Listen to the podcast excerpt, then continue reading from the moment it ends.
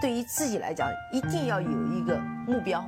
一个企业，它真的要对什么人负责任？嗯，要对社会负责任，嗯，对员工负责任，对股民负责任。这个三个责任，一个国家的发展，实体经济是永远是是顶梁柱。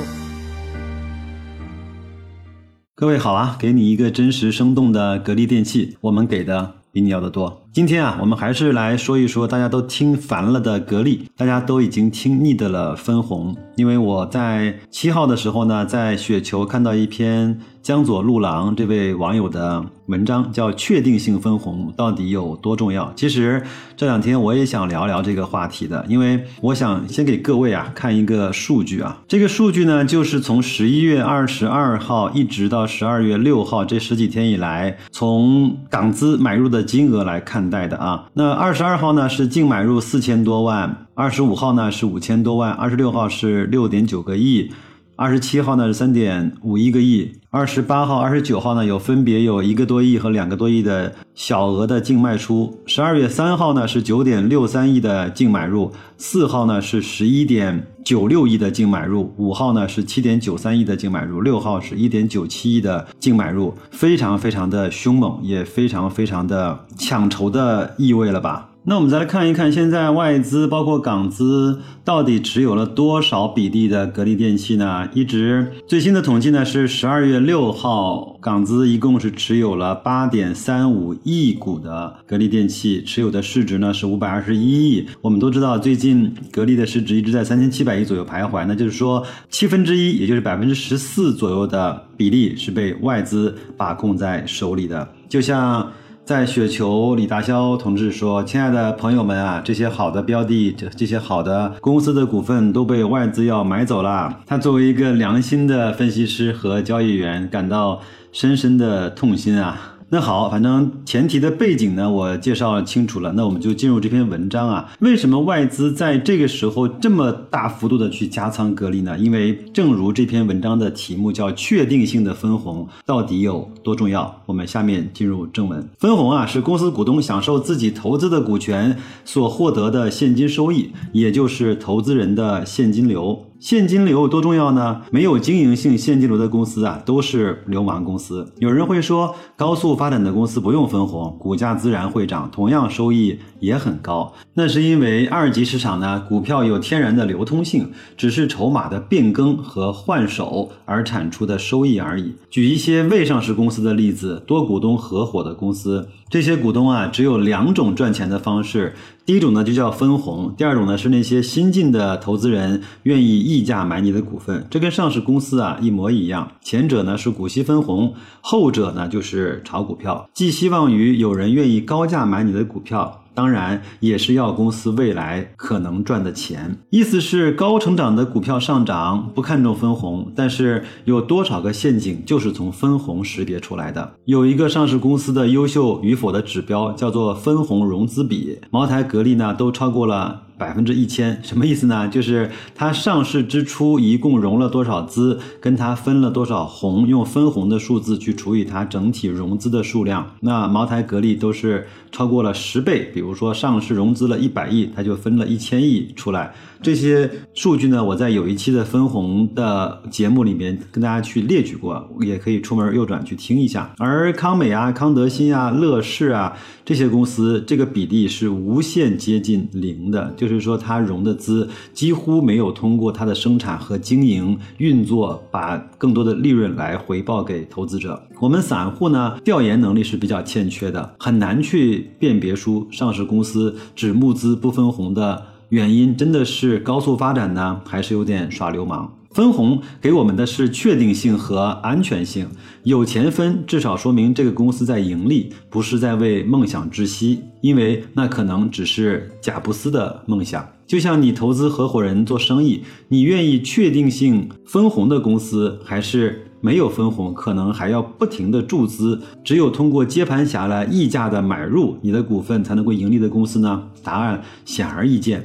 前者是在投资，后者是在做赌博。分红的确定性又取决于上市公司的经营性现金流。造假和垃圾公司一般啊，这一项是为负的，或者呢，真实数据为负。公司不分红，大部分是因为没钱可分，所以谨慎看待那些不停的募资却又不分红的公司，可能根本的情况就是现金流为负。大的资金啊，特别是外资，特别看重这两个指标，即使是对格力这样的大白马，他们也不放过。一七年不分红，跌停，净流出。二十三亿，当然那只是一天的数据啊。这一周的确定性百分之五十的分红啊，大买特买超过三十亿，分红是完全是提供给投资者的现金流啊。那有人说了，除权不是一样吗？完全不一样。在每一次的分红后呢，作者都会用分红的钱。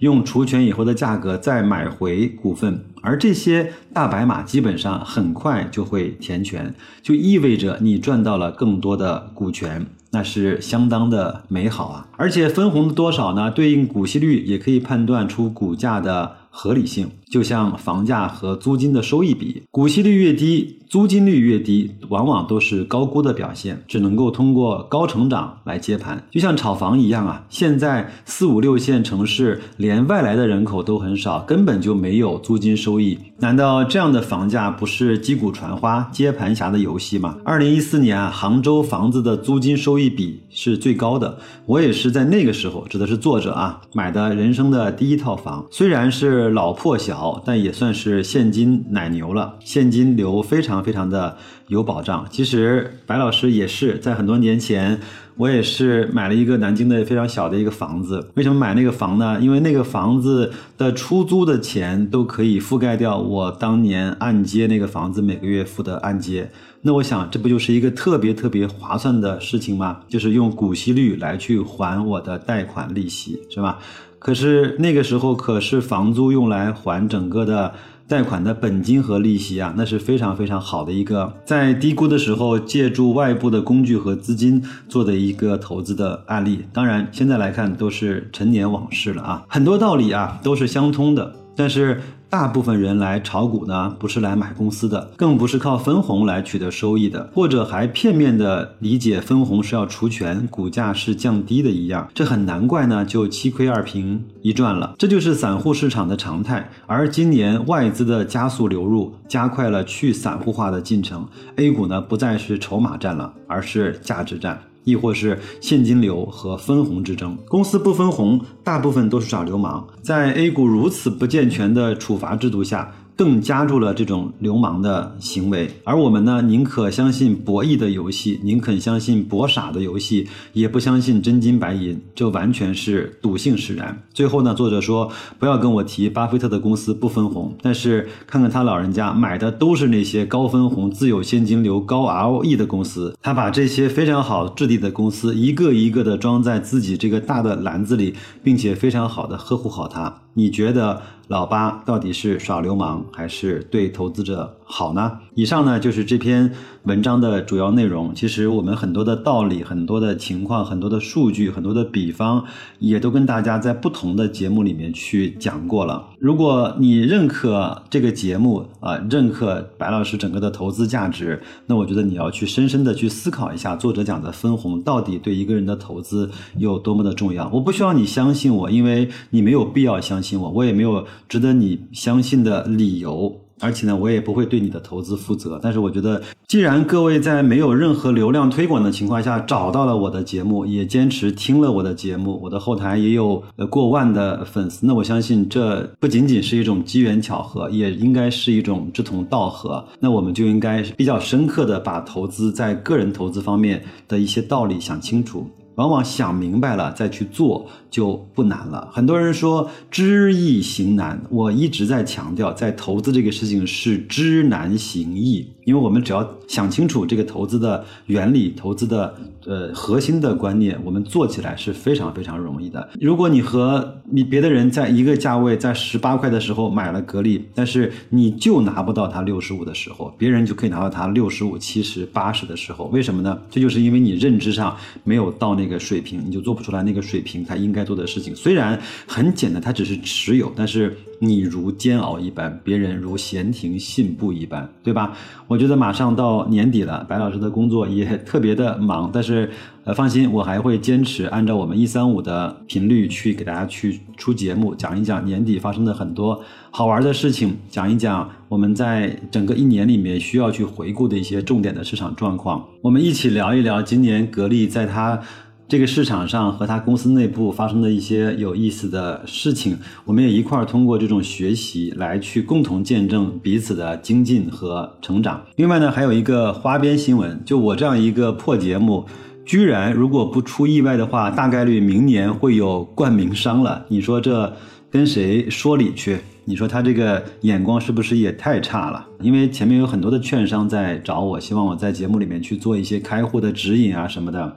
那个我都婉言谢绝了，我觉得那个呢对我来说，嗯，不是我我要的东西。但是这次这样的一个合作伙伴呢，是一个非常特殊的合作伙伴。然后让我先谈着好吗？谈完之后，如果 OK 的话，我们在明年的第一期节目，我就会把它隆重的 引荐出来给大家去认识啊。那就这样吧，祝各位新的一周投资愉快，再见。